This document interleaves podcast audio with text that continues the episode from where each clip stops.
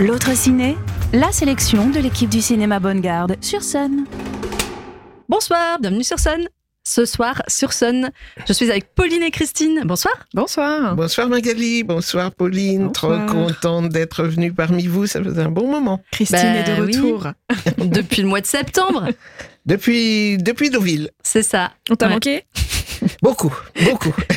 Bah, tu nous as manqué. Je pense que tu as manqué à pas mal d'auditrices et d'auditeurs. Oh, c'est gentil de Non, dire ça, non, mais c'est j'y crois pas. si, si, je pense. eh bien, ce soir, on va parler de trois films.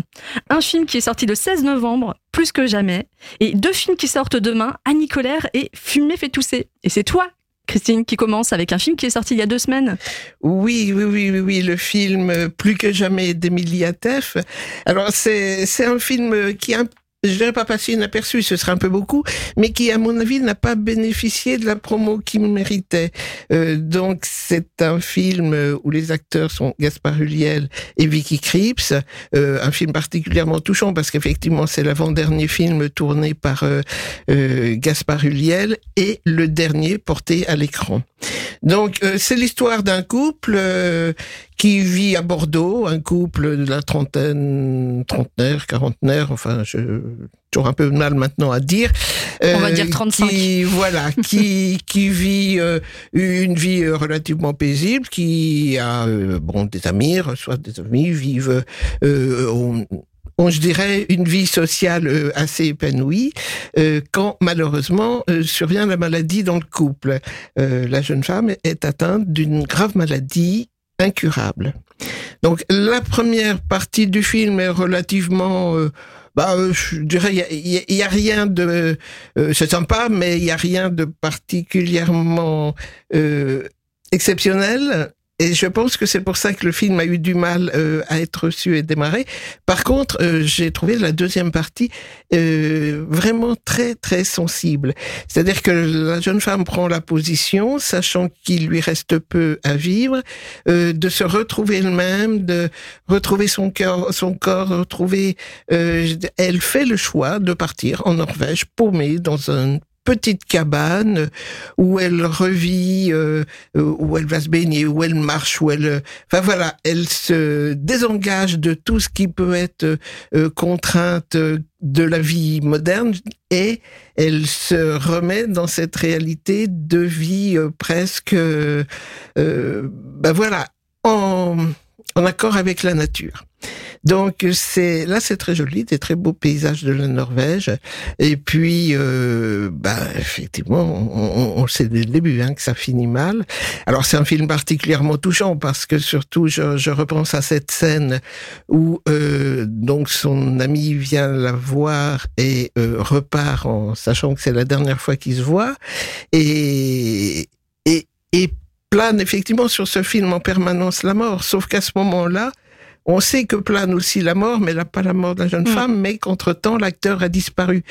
Et alors, j'ai vu ce film à Cannes avec euh, toute l'équipe du film, enfin, la réalisatrice et un certain nombre de, de techniciens.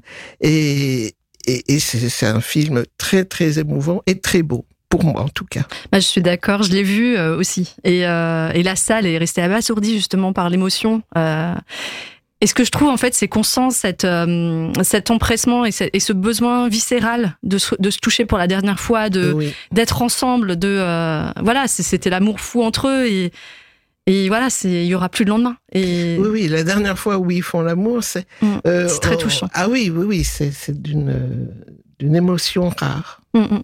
ça te Vous me donnez très très envie de le voir.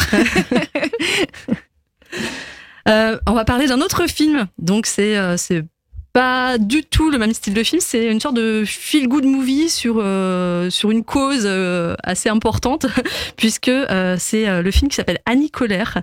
Euh, il sort demain. C'est un film de Blandine Lenoir qui dure euh, deux heures avec Laure Calamy, Zita Enro, India Air. Euh, Il y a aussi Rosemary Stanley. Donc c'est euh, la chanteuse du groupe Moriarty.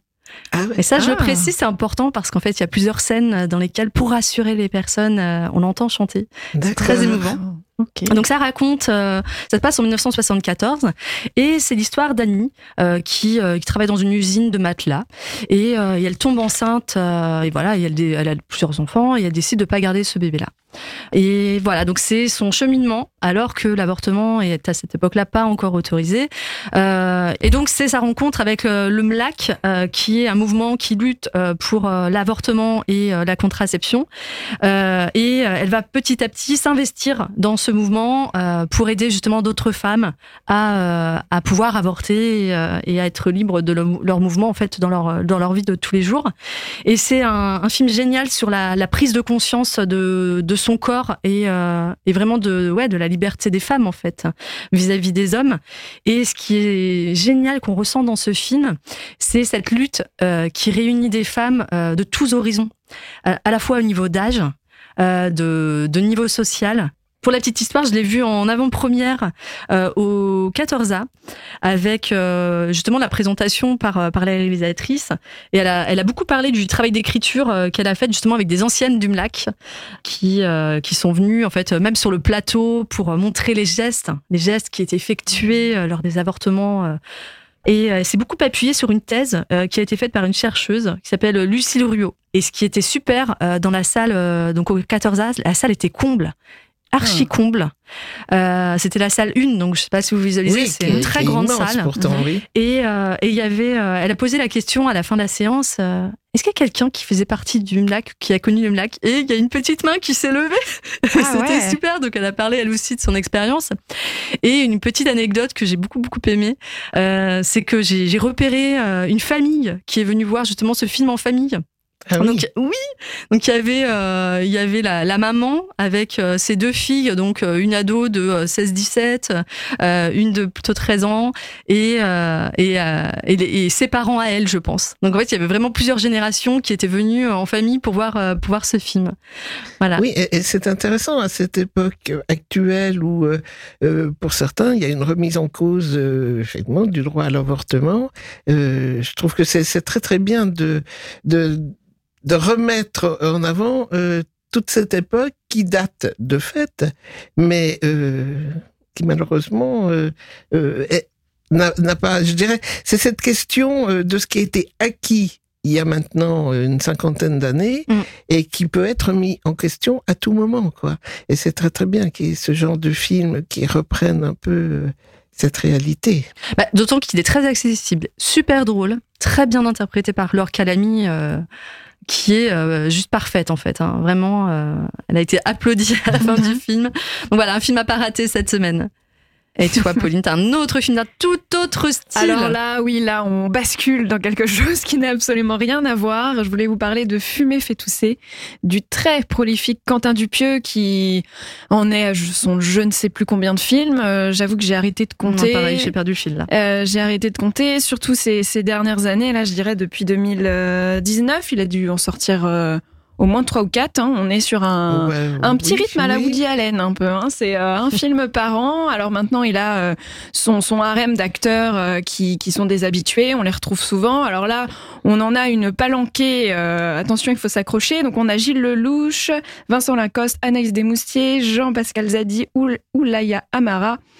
Adèle Exarchopoulos, David Mercier et Grégoire Ludig du Palmacho qui sont des habitués de l'affaire.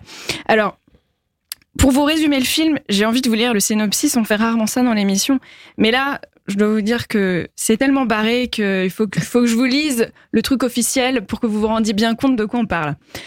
Après un combat acharné contre une tortue démoniaque, cinq justiciers qu'on appelle les tabac-force reçoivent l'ordre de partir en retraite pour renforcer la cohésion de leur groupe qui est en train de se dégrader.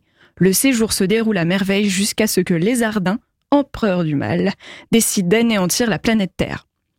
Donc, D'accord. C'est un vaste programme. Ça a l'air génial et super crédible.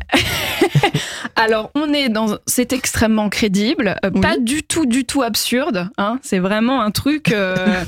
On est dans le vrai. Hein, c'est On voilà. croit. non, non, c'est c'est un c'est un très bon Quentin Dupieux.